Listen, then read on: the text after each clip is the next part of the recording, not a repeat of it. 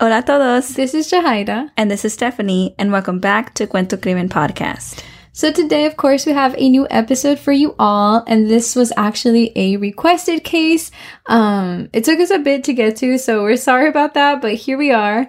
Um, and also just a little heads up, today's case was a little bit difficult to process.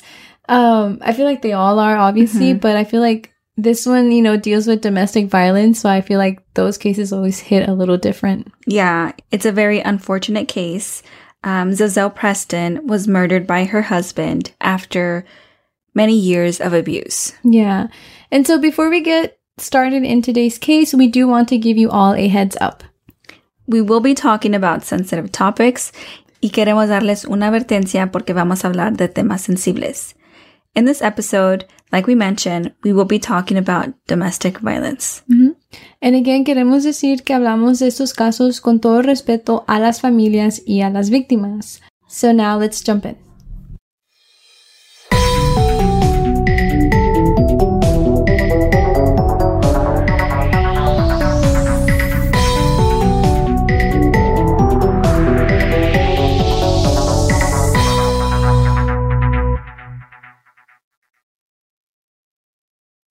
El caso de hoy vamos a hablar de Za'Zell Preston, una mamá y esposa de tan solo 26 años. Za'Zell was married to William Wallace and they lived in Anaheim, California with their three children. Their eldest daughter was eight at the time, and their middle child daughter was three years old, and Za'Zell apenas había tenido su bebé just recently, and he was uh, a few weeks old. Yeah. De lo que leímos, Za'Zell was a supermom. Ella se dedicaba a sus hijos all while studying to be a domestic abuse counselor. Yeah, parecía que Za'Zell lo hacía todo. You know, she was definitely juggling the role of being a mother while still chasing after her dreams. Yeah, I think we need to like snap to that because that's pretty tough. Yeah. And being able to do that is really nice. it takes a lot. Yeah. Yeah. Pero desafortunadamente, Zazelle y William no tenían un matrimonio saludable por años. William would abuse and beat Zazelle. And from what we read, it seemed like he would treat Zazelle this way in front of his kids. La casa tenía un ambiente violento ah, que por años, know, los niños tuvieron que ver cómo su papá le pegaba a su mamá. La familia de Zazelle dicen que ellos sí sabían que William era violento and very controlling. Yeah, in an article that we read, actually, they even said que un día se encontraron a Za'Zell caminando and she was all beaten up and bruised up. And it was clear that, you know, William had beaten her. And this was all while she was pregnant with her third child. I'm sorry, but for you to beat on any woman, especially your wife who is carrying mm-hmm. your child, like there is no other word to describe you than like just being a coward. Yeah, like I just don't I don't understand. Obviously, you know, we're not him and we don't live in his mind, so it's really hard to understand why him or just anyone in general would do that, you know? Yeah. But just like to the mother of your kids. hmm And I know that some of y'all listening are probably thinking like, pues por qué no lo dejaba, you know? ¿Por qué la aguantó tanto? And honestly, like we honestly don't know what was going on through Za'Zell's head or, you know, what her reasoning was. But like usually like when we hear about domestic cases and like generally speaking, someone is usually stuck in a violent cycle and it takes time to like process what's really happening and like to finally I guess have the courage to leave the abuser. hmm Um, yeah, we're no like experts in this, but um, I don't know. It must be tough to see someone, you know, going through abuse and Yeah. not being able to help. But I don't know. There's just so much that we don't know. Yeah. So, um, so you know, yeah, there's that.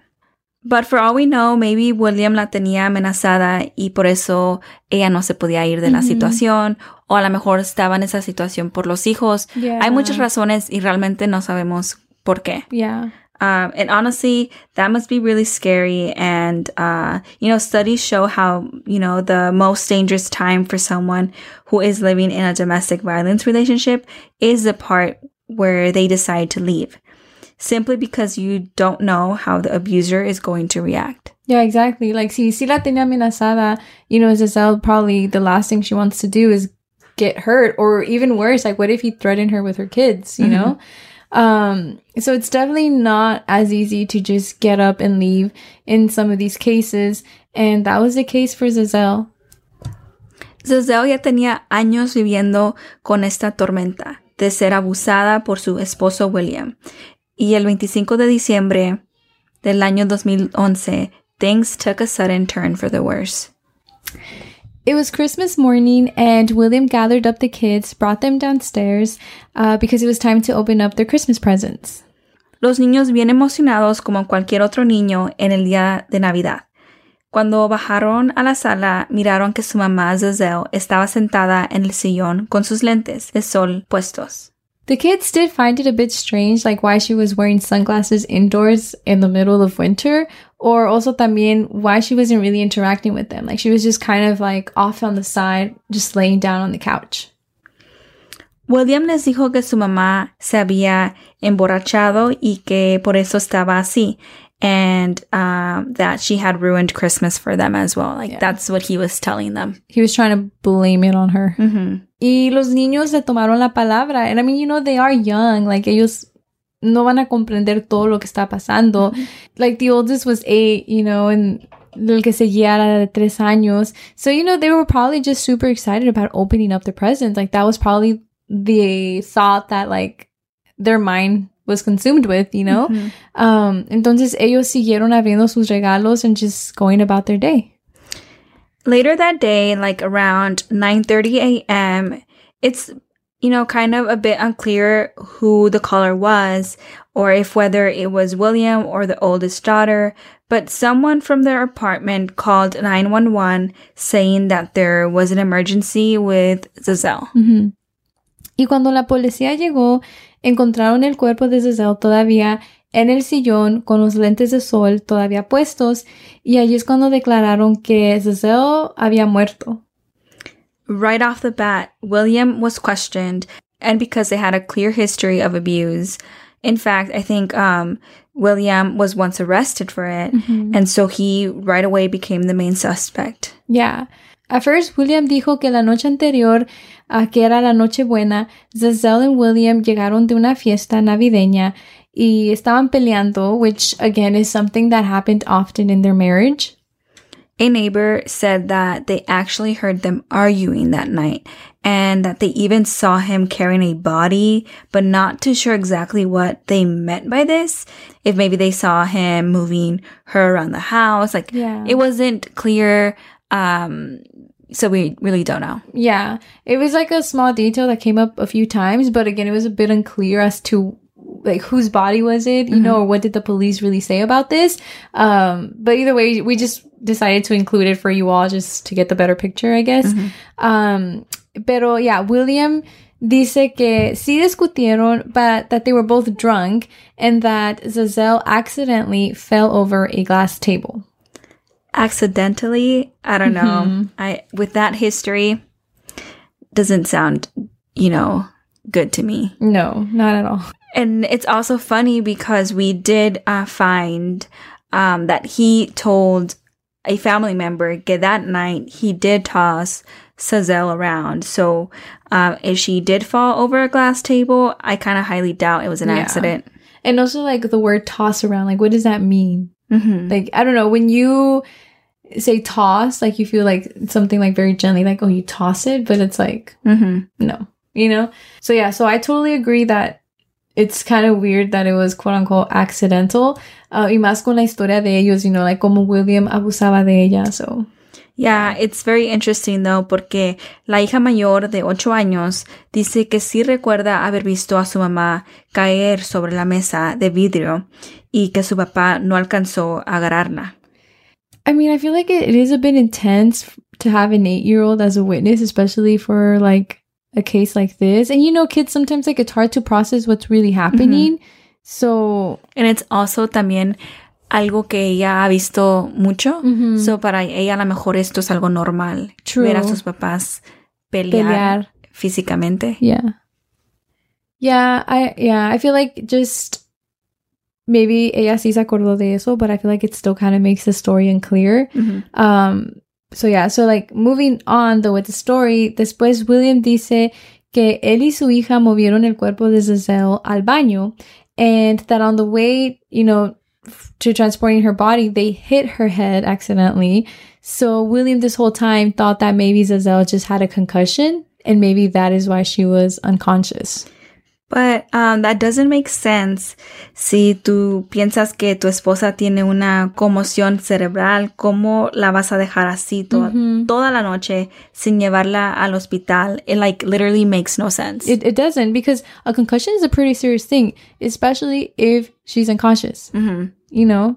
And, or like even in the morning, you know, you wake up y Za'Zell todavía no se despierta. So how are you just going to like cover it up with sunglasses and keep pretending like everything's fine? Yeah. Or I don't know, like even then, you know, me imagino que Za'Zell ya había muerto. Like esa mañana ya estaba ya, you know, muerta. So how does he not check for a pulse? Mhm. Like how do you just keep believing that she's just unconscious? Yeah. And so when the police looked around their home, William's story of Za'Zell accidentally falling again wasn't adding up. Ellos encontraron manchas de sangre all over the house, along with um, some holes on the walls. Yeah. So it was like clear that there was some like something bigger was going on there, you know? And like it was say that they really were arguing that night, like it definitely got physical. And so William's attorney was claiming that Za'Zell's death was an accident, and that regardless of their struggles, their relationship was full of love. Nope. Like I, I don't care what anyone says. If your significant other puts hands on you, like there is no love. You know, what Za'Zell had been experienced for years now, that is not the right way to love someone or to be loved. Yeah. Like you don't hurt the person you love. Yeah, I couldn't have said it better myself. I 100% agree. Um, and I am glad that all the evidence pointed against this claim. And William was arrested that same Christmas day of 2011. Yeah. So William was uh, taken in that same day, but it's crazy to think about how William, you know, he has been arrested since the year 2011 and was facing 25 years to life in prison. But it wasn't until this past June in 2021 that he actually finally got his sentence.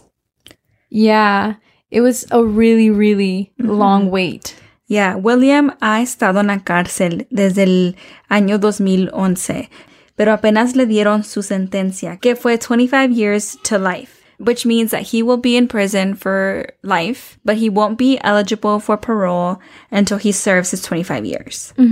So, um, they did take into account for the 10 years he was already in prison, and now he only needs to serve 15 years, and then he will be eligible for parole. Yeah. And he still has a bail of $1 million. I just think it's so sad to hear about how Za'Zell was studying to be a domestic violence counselor, but un- unfortunately, her dreams were shattered because of domestic violence in her own home. Yeah, it's kind of like ironic, right? Mhm. Um, and I also just can't stop thinking of her kids. Like el más chiquito nomás tenía, se me hace que siete semanas around that time de nacido. And now, you know, he's growing up without really knowing his own mother. Yeah, it's so heartbreaking. Mm. No, yeah, sí es muy triste. Y como dijo Orange County District Attorney Todd Spitzer, the cycle of domestic violence is a vicious one, and I want every victim of domestic violence to know that they are not alone. No one should have to live in fear of violence in their own home. Y ahora en español. El ciclo de la violencia doméstica es cruel y quiero que todas las víctimas de violencia doméstica sepan que no están solas. Nadie debería tener que vivir con miedo a la violencia en su propio hogar. Y eso es muy cierto. Yeah. Todos tenemos derecho de, you know, feel safe in our own home. And, you know, we also do want to include the domestic violence hotline in case you listening or someone who you may know might be in the same boat as Za'Zell. Yeah, no one deserves to be treated like that, y mucho menos morir de esta forma. And so we are including the number, which is 1 800 799 7233. Y ese número que es el 1-800-799-7233 es el número para la línea directa de violencia doméstica. Si alguien se encuentra en una situación que necesitan ayuda, pueden llamar a ese número y les pueden ayudar. So this episode is tough to listen to. Sabemos que este episodio es duro escuchar, como todos los episodios que hacemos aquí en Cuento Crimen. Um, but it's always really hard to close the episodes. Yeah, it is. I, I if you all were to see us, we kind of just like sadly look at each other like, dang, like How do we like close this episode? Yeah. Um, but I guess, you know, we can keep spreading awareness. Domestic violence is a big issue. Um, I don't know off the top of my head, like how many cases there are or, you know, how many do lead to death, but I do know it happens. And, you know, this is just a reminder for anyone who might need it. Like, you're not alone. You Mhm. don't need to live through that. It's scary, but you're going to be okay. Like, ask for help, you know? Mhm. uh, we're here too, you know, and um, and yeah, let's just you know remember Za'Zell along with all the other women that have faced the same faith that she has. So we can end on a positive note and remember to spread awareness. Remember to be a friend, to be someone, a listener. Yeah, Um, and just remember everyone's fighting a battle, and we don't know what their battles look like at home once the doors close. So I think the best thing that we can be is just kind to each other. also spread kindness. Yeah. Not to be too cliche, y'all, but it's true, you know? Yeah. Yeah. Um So so, that's our episode. yep. And again, thanks to the person that uh, requested this case. I hadn't heard of it before. Um so it was also very eye-opening. And um yeah, now we know Za'Zell and we know her story and we brought her name into our to our space. Yeah. Thank you for listening. Gracias por escuchar, and we will see y'all next week.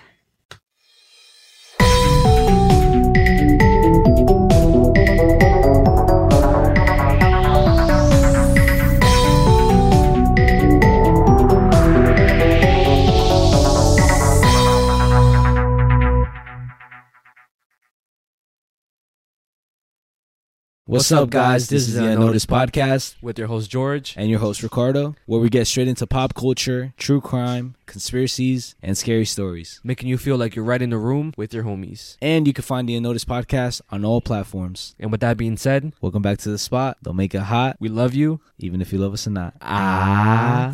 Clown boys.